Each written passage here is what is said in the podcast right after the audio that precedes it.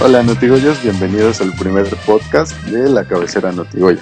Con muchas expectativas y el ánimo a tope les presento el proyecto que traemos para ustedes. Haremos un programa semanal de aproximadamente media hora que se estará publicando los martes por la noche. Aquí hablaremos de los temas más frescos del club universidad al cual amamos todos. Daremos un espacio para hablar del partido del fin de semana y del encuentro siguiente y haremos todo lo posible por darles excelentes sorpresas. Como se podrán imaginar, somos tres expertos en datos irrelevantes, estadísticas que no sirven para nada y sufrimiento por más de 20 años. Tenemos tres temas para empezar, que son las salidas de Pablo Barrera, Ignacio Malquerra y David Cabrera. Hablaremos también de la capitanía del equipo y de los canteranos activos.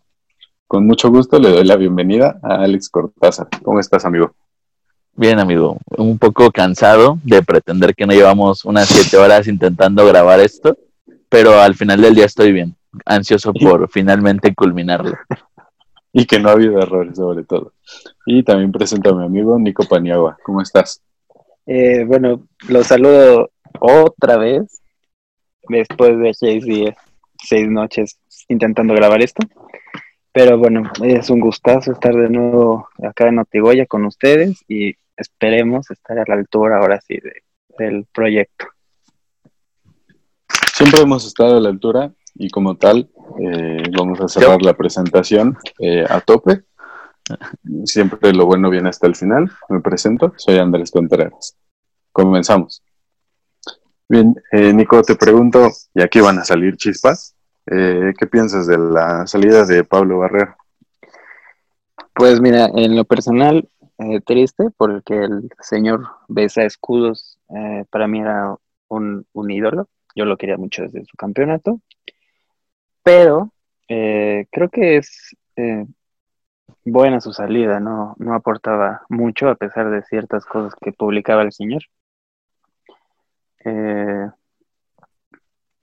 Lamentablemente no se va como como venta, sino porque se acaba su contrato. Y, bueno, eh, lástima que se nos va un, jugador de selección, ¿no? Como bien dice, bueno, decía Ares de Parga. No, bueno. Yo, Tú, Alex, ¿cuál es tu comentario? Yo, creo que reforzando el tema, reforzando el tema de Nico, eh, apenas en redes sociales publicó que revisen los torneos de los últimos torneos porque era líder en las estadísticas de forma general. Y pues sí, efectivamente era uno de los líderes de asistencia, eh, torneo por torneo, al menos en Club Universidad. Esto debido también a que cobraba pues todos los tiros de esquina, todos los tiros libres y que también teníamos a Carlos González al frente, que si le lanzabas una piña, te la remataba de la forma que fuera, ¿no? Eh, realmente creo que su salida es benéfica para el equipo, ya con sus 33 años y con el sueldo que cobraba según el modo carrera del FIFA 20, pues yo creo que su aporte no era el correspondiente a lo que necesitábamos. Sí, bueno, yo les tengo unas estadísticas para destruir la mentira que fue Barrera, porque hace, en esta semana publicaba en, su cuenta de Twitter unas estadísticas de la liga que lo ponen como el décimo jugador de toda la liga que gana más uno contra uno ofensivos. Eh, ganó 15 en total, pero de esos 15 están repartidos en que 7, en 7 hizo centros después de, de, esos, de esos duelos y solo uno terminó en un, en un centro eh, acertado hacia sus compañeros, ¿no? O sea, es eh, bajísimo. Me parece que ahí está la clave como de, Barrera centra mucho, pero nunca se entraba con ventaja para, para sus compañeros.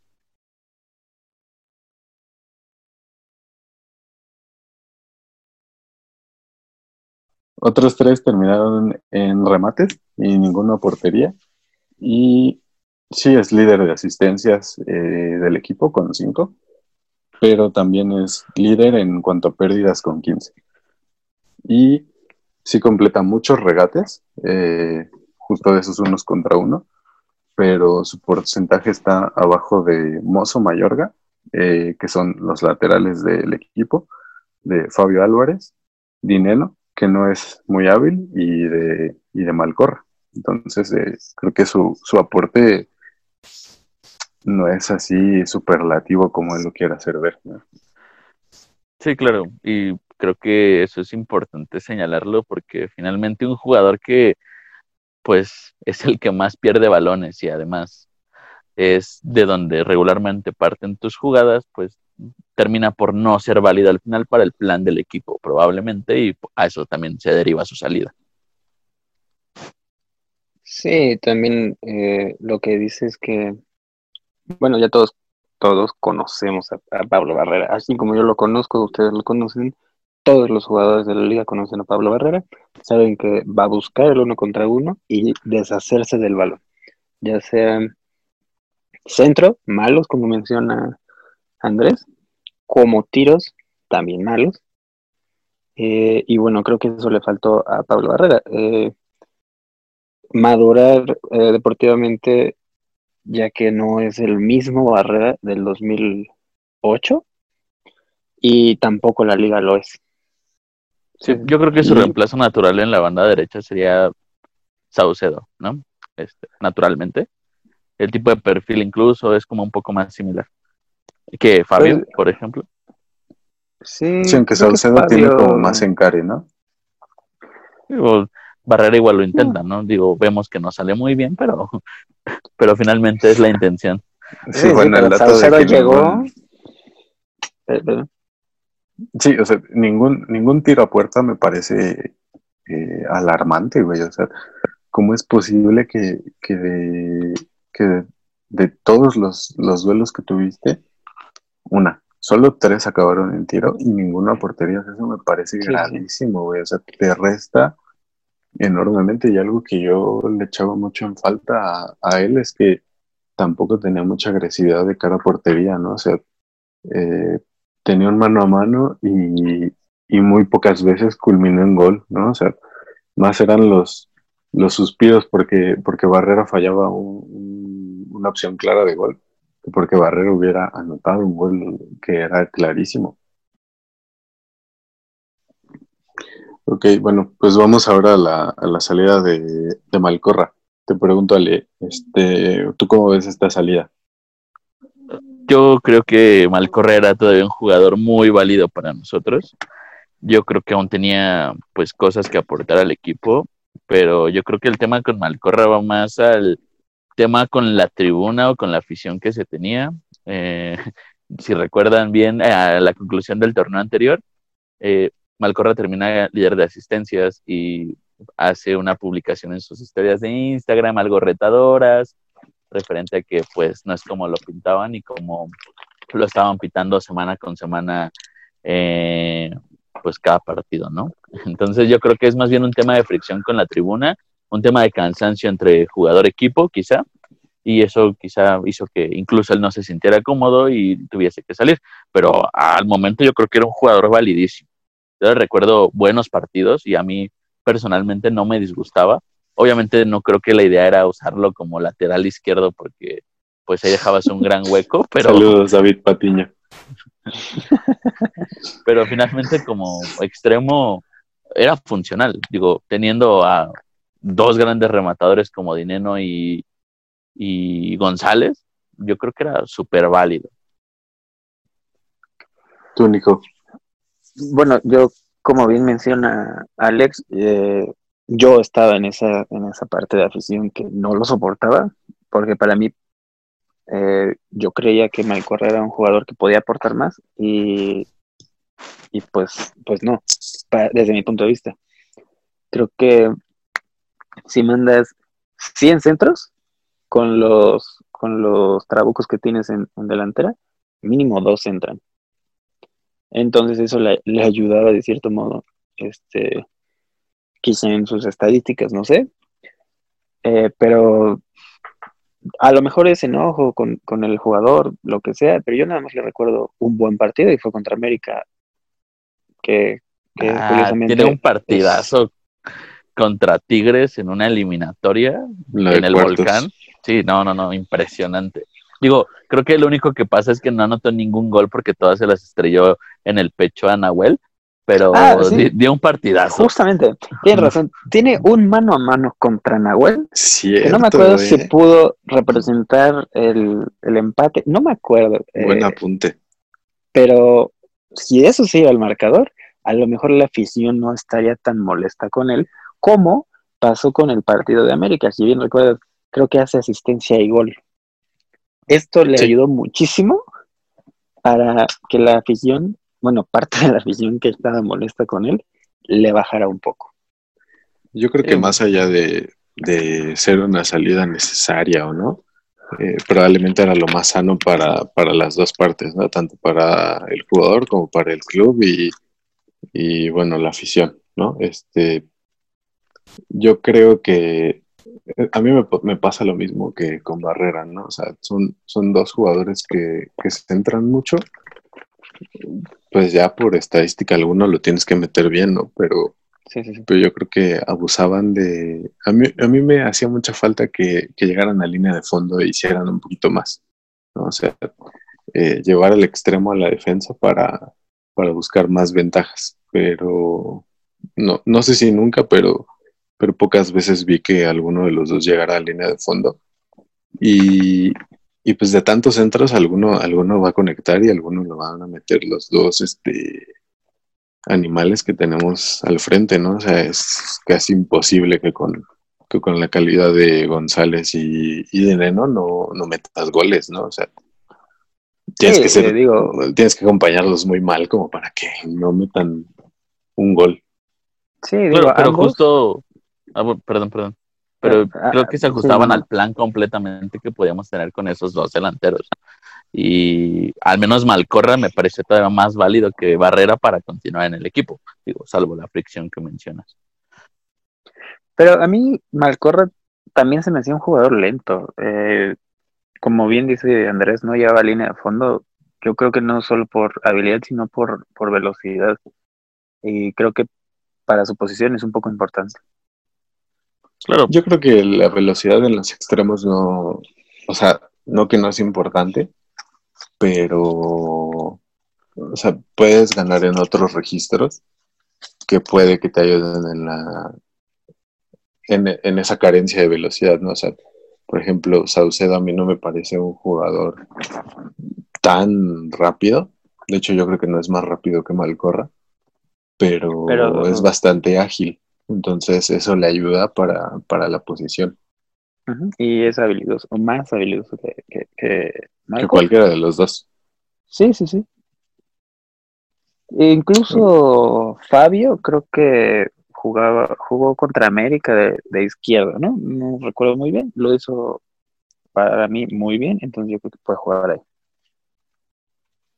Puede ser. Hay que, hay que ver cómo, cómo pinta, pues primero que se conforme el plantel y después ya, a ver, discutimos cómo, cómo se va a poder jugar.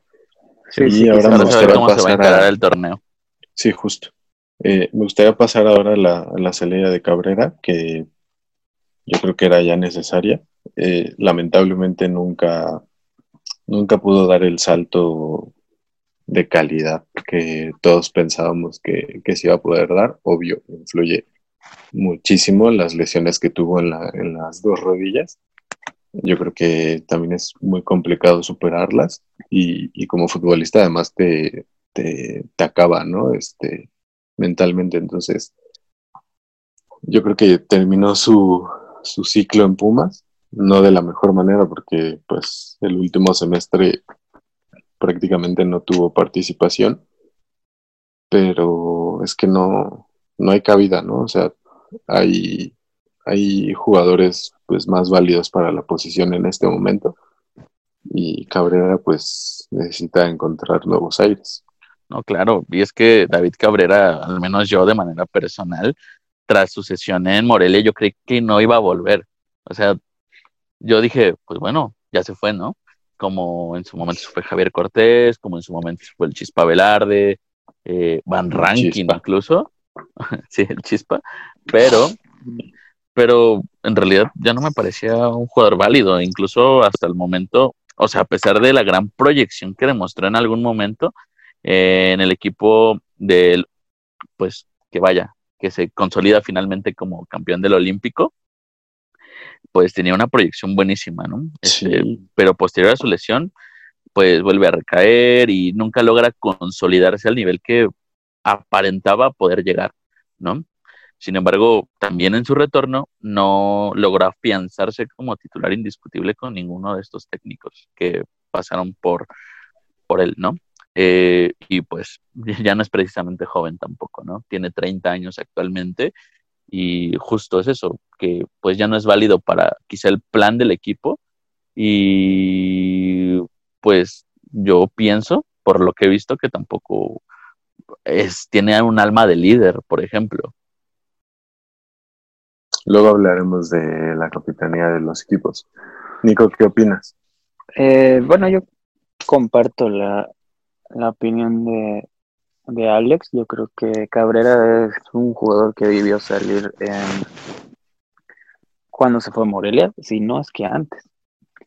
Eh, lo marca completamente la, lesión en selección, lamentablemente. Yo creía que después de, Leandro, él iba, iba a quedar en, en su lugar como, como líder de la media.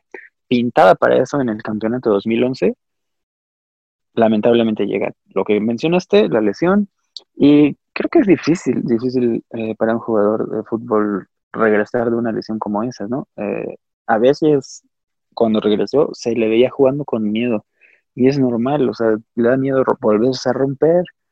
¿Qué pasó? Sí, las dos rodillas, es imposible no que eso no te perjudique en el juego.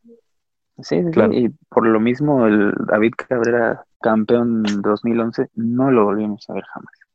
Eh, y ya está. Totalmente, digo, aspiraba incluso a ser seleccionado nacional, ¿no?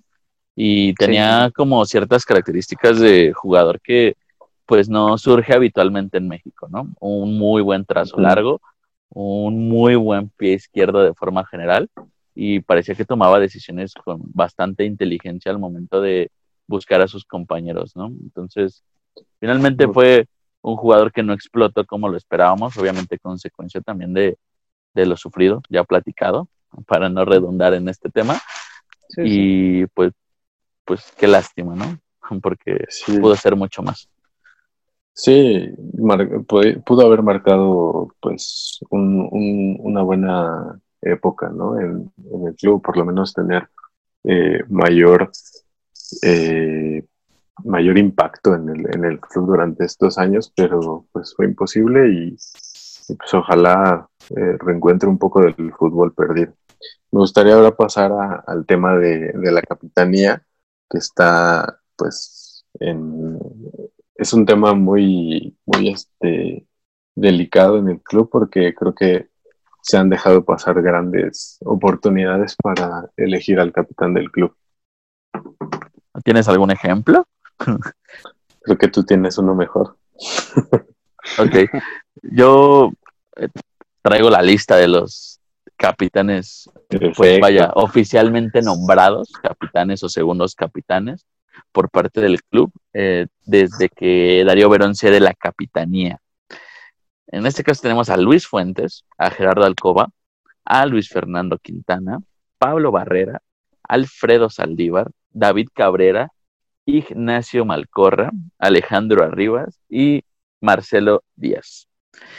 Eh, digo, yo creo que Marcelo Díaz era, creo que el mejor prospecto para poder ser capitán y liderar el proyecto deportivo a futuro por bastante tiempo. Digo, tiene una, tenía una, tiene una calidad impresionante y cuando estuvo aquí en México nos lo dejó ver.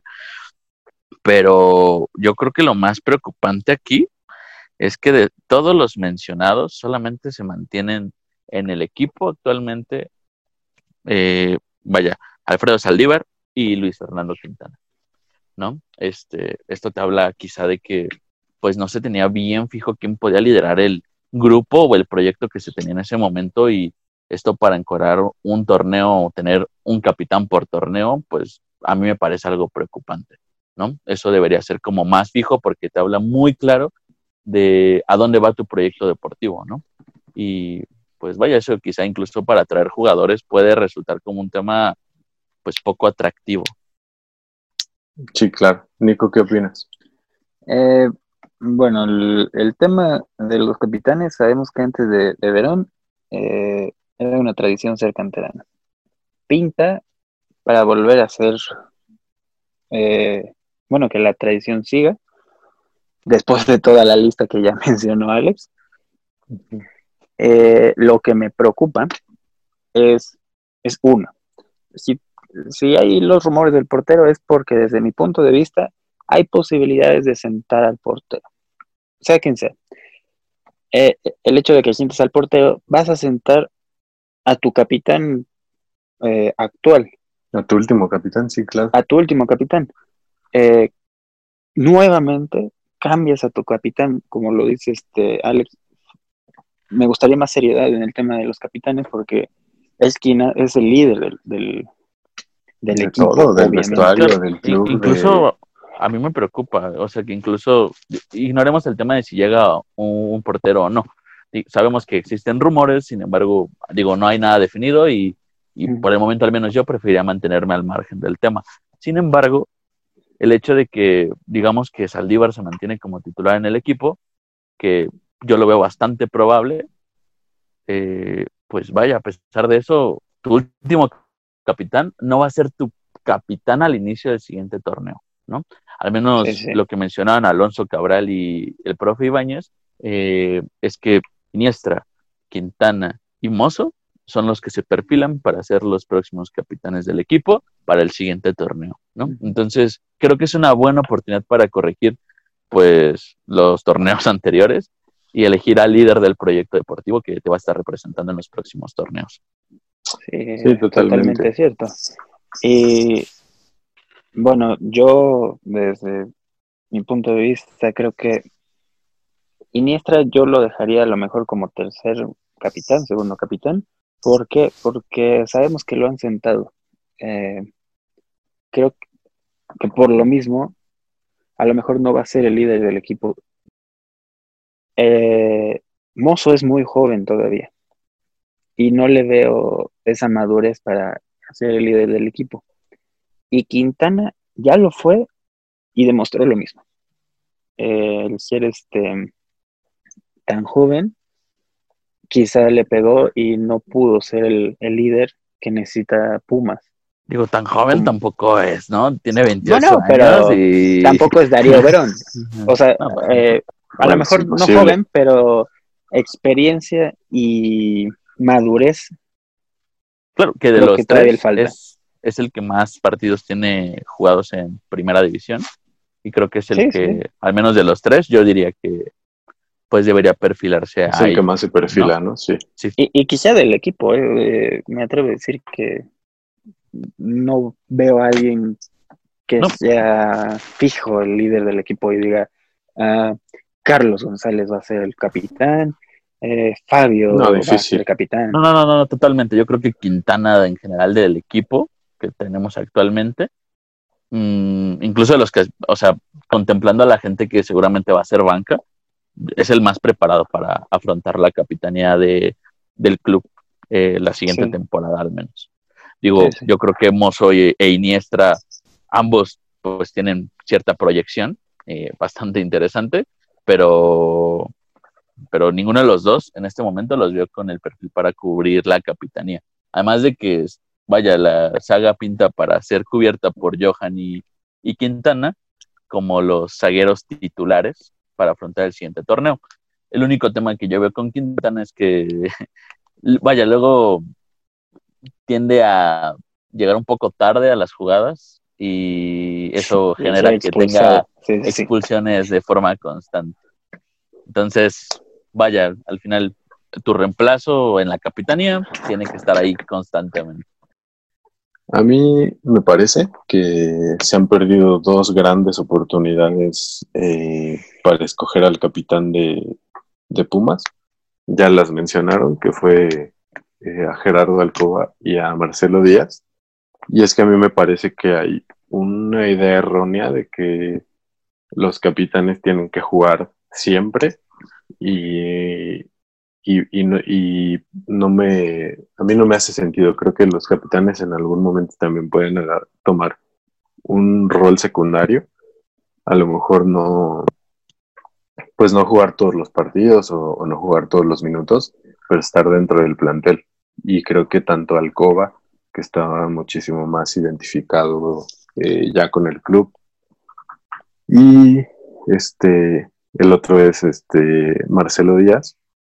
Yo creo que ahí, ahí se perdieron dos, dos grandes líderes y referentes que probablemente ahorita ayudarían a, mantener más el rumbo o, por lo menos sería muchísimo más claro el proyecto que se tiene, ¿no? O sea, independientemente de que si el capitán es o no canterano, creo que lo más importante es siempre tener eh, líderes en el plantel y, y, yo por lo menos ahorita no, no tengo tan claro quién puede ser el líder, sí veo varios referentes, pero no, no veo así un líder que, que, sobresalga, ¿no? O sea, no, no un Marcelo Díaz, no un Gerardo, Gerardo Alcoba, y no porque los que tengamos o, los que se estén perfilando que ustedes mencionan, o sea, tanto Lobo como Mozo como Quintana no, no lo puedan ser, sino porque creo que hay, todavía les falta dar un, un saldito más en cuanto al carácter.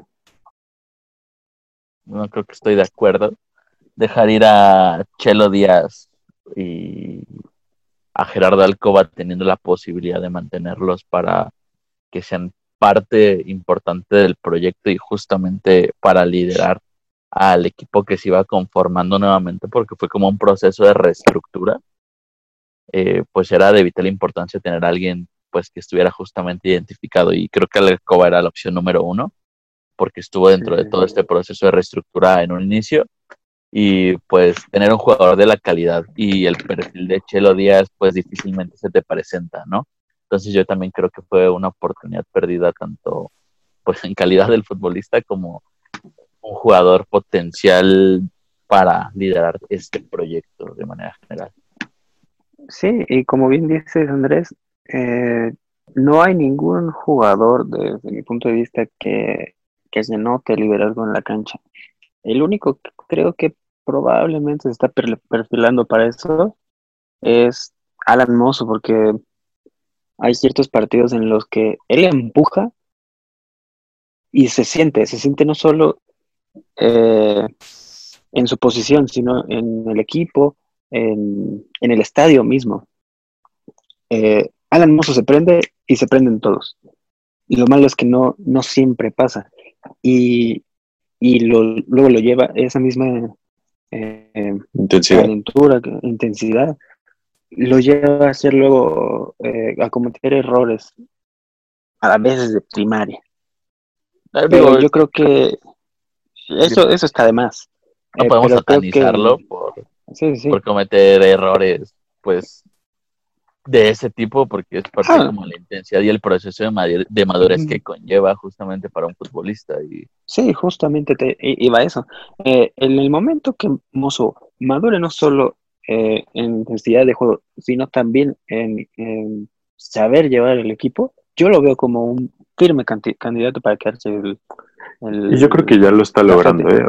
Sí, justo. O sea, yo creo que ya lo está logrando porque eh, sale un poquito de contexto esto, porque voy a decir, pero ahora que estuvo la, la I-Liga, en alguna de, de, las transmisiones del partido, Mozo comentaba que uno de los partidos que más le había gustado en su carrera fue el partido contra América, porque defensivamente estuvo muy atinado y es uno de los mejores partidos que se le ha visto a Mozo. Y algo que ha remarcado Mitchell es que a él le interesa mucho trabajar con Mozo en la parte defensiva y en la parte ofensiva tal vez que vaya menos al ataque, pero que aprenda a ir mejor y se resguarde mejor en defensa. Alex, tú querías hablar algo sobre Lobo. Si bien Iniestra eh, nos ha dado demostraciones eh, en los torneos que ha disputado, eh, que nos hacen soñar con un jugador que por fin se pueda apoderar del medio campo que no tenemos hace mucho, con la energía y justamente la agresividad que mencionas que tiene Iniestra. Eh, yo creo que aún cuenta con detalles que no nos permiten decir cuál es su virtud principal. Si bien sabemos que Lobo cumple cada partido, cada partido que juega, aún no podemos decir, pues vaya, el Lobo es un especialista en esto, o el Lobo, pues vaya, es el mejor jugador del plantel que puede realizar esta función. Eh, en este caso, yo creo que justo como mencionabas, de la mano de Mitchell, prácticamente y con su dirección, que yo creo que lo va a ayudar mucho. Eh, pues vaya, si no bien definirse como futbolista, sino más bien darle una función en específico, porque anteriormente eh, pues ya ha jugado en distintas posiciones. Ya la nos ha dado en doble pivote, eh, como pivote fijo, como interior, y en algún momento con estos cambios de técnicos recurrentes que ha sufrido Iniestra, ha jugado incluso hasta tercer central para darle salida al balón. Sí, a mí me parece que, que, justo los cambios de técnico pues no, no benefician en nada a los jugadores canteranos, ¿no? O sea, ellos necesitan una cierta línea sobre la cual seguir y, lo que tú dices, ¿no? O sea, interior, doble pivote, pivote fijo, tercer central para sacar el balón, son demasiados roles para un jugador que tiene apenas sus, primeros años en, primera división y, necesitamos que algún técnico le diga a Andrés, sabes que tú te vas a, dedicar a sacar el balón. Bueno, entonces vamos a cobijarte eh, bien con dos interiores que hagan trabajo sucio para que tú puedas sacar de el balón. Oye, no, tienes que jugar de interior. Bueno, pues entonces vamos a poner a Leonel López eh, de pivote fijo y tú vas a estar o por la derecha o por la izquierda, dependiendo cómo quiera jugar. Y, vas a hacer la función de, a lo mejor no de, empezar a crear el juego, pero sí de, empezar a, armonizarlo, ¿no? O vamos a, hacerte un un interior que, llegue más al área, ¿no? Que me parece que en algún partido de Copa jugó así, incluso metió un, golazo. Entonces, primero hay que trazar cuáles son las, principales características de él y después ayudarlo a que, a que las potencie. Exacto. O sea, no puedes estar desperdiciando el talento de un jugador eh, así y, nada más porque no, no, se ha definido bien el, proyecto y que va de la mano también de la capitanía, ¿no? Sí, sí, eh, como, bien dices, eh, el cambio, no solo el cambio de, de, dirección, sino el cambio en tan poco tiempo. No le da tiempo de adaptarse a, a algo. Sí, totalmente. Estás desarrollando ya una tarea cuando ya te están pidiendo otra totalmente diferente, sí, sí. Y, si quieres que él sea uno de los líderes, lo tienes que, encaminar de ella. y creo que justo como la labor de Mitchell con Alan Mozo, del comentario que se hace hace rato de, a ver, Alan, eres muy bueno atacando, pero no tienes que subir tanto. Ataca mejor en vez de atacar más. ¿no? Y lo mismo puede ser con Iniestra, ¿no? A ver, Iniestra, tú eres muy bueno en esto y vamos a enfocarnos en que te desarrolles como este perfil de futbolista. Exacto. Sí, eh, no sé, hay, hay mucho trabajo que hacer, sobre todo de Michel y, de la institución en cuanto a, la capitanía, el proyecto, eh, la definición de, del estilo de juego, porque además creo que vamos jugando a, a lo mismo durante muchos años, a pesar de que se han cambiado eh, los técnicos, que puede cambiar la formación o lo que hemos mencionado de los roles de cada jugador, pero al final creo que desde hace años se abusa mucho de jugar a los centros, ¿no?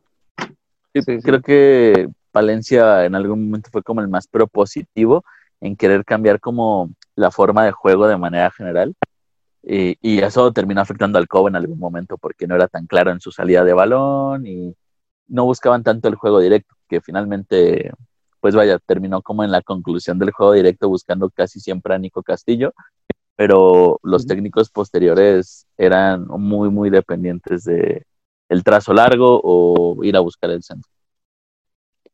Y, bien dices, eh, dependientes en su momento a Nico Castillo y luego a, a Carlos. Entonces, alguna otra variante estaría muy interesante. Sí, no falta más. Sí, se puede encontrar, ¿no? Creo que trae una propuesta distinta. Y creo que en algún momento, digo, obviamente fuera del podcast, Andrés y yo lo comentábamos, pero te falta redefinirte como proyecto y que llegue un técnico que no esté como con los vicios de la liga, que ya se conocen. Entonces, un técnico de fuera viene en un contexto completamente distinto y seguramente va a buscar hacer una propuesta completamente distinta porque pues llega con otras ideas, ¿no? Entonces, eso de entrada yo creo que era como muy importante, ya se dio ese primer paso. Y aunque al principio nos pareció extrañísimo el anuncio de Mitchell, yo creo que pues todos se merecen el beneficio de la duda y hasta el momento del torneo anterior no pintaba mal verdaderamente y, y al menos yo creo que este torneo podría verse algo muy distinto a lo que veníamos viendo en otros torneos. Ojalá. Eh, yo creo que sí es como el, el, equipo en el que en los últimos años a lo mejor da la sensación de que merece un poquito más, ¿no? O sea, que hay partidos, obvio, en los que siempre se, se atascan contra, no sé, me vienen a la mente contra León, o contra equipos pues mucho más, mucho más hechos, ¿no? Eh, pero sí también creo que hay partidos en los que ha habido mala suerte, como, no sé, contra Morelia, en el que simplemente era, era casi imposible ganar ese partido y, hubo una mala tarde del pollo. Eh, el, segundo gol con el que gana Morelia es, es, un muy buen gol, una muy buena jugada que construyen y, pues Morelia también es un equipo que, que lleva un proyecto más o menos, bueno, llevaba, perdón, Y bien, y con este inoportuno comentario de Andrés sobre la desaparición de un club histórico de la Liga Mexicana, le damos conclusión a el programa de hoy de la cabecera de Notigoya. Eh, les recordamos que es el primer programa que estamos realizando y que esto no sería posible sin la ayuda de nuestro amigo Oscar González, que también está dentro del proyecto y nos ayuda con la parte de la edición de audio. Eh, recordar también que los primeros matices del equipo. Esta temporada los veremos el día sábado en contra del Cruz Azul en el, pues, mini torneo GNP. y pues ahí nos podremos dar una idea de lo que pretende Michel esta temporada con su equipo. Eh, Andrés, ¿algo que añadir? Nada, pues eh, recordarles a la audiencia, a la gran audiencia que tenemos, los miles y cientos de escuchas que, ya contamos, eh, que el próximo martes estaremos publicando el segundo programa de la cabecera y daremos el mejor análisis de, del siguiente partido de los Pumas. Bueno, pues sin más que añadir, eh, le damos cierre a, a, este programa. Les agradecemos mucho. Eh, pues no olviden dejar sus comentarios eh, todo nos nutre y yo creo que todo nos puede ser útil al final del día en cuanto a las ideas que puedan compartirnos. Les agradecemos mucho y nos vemos la próxima.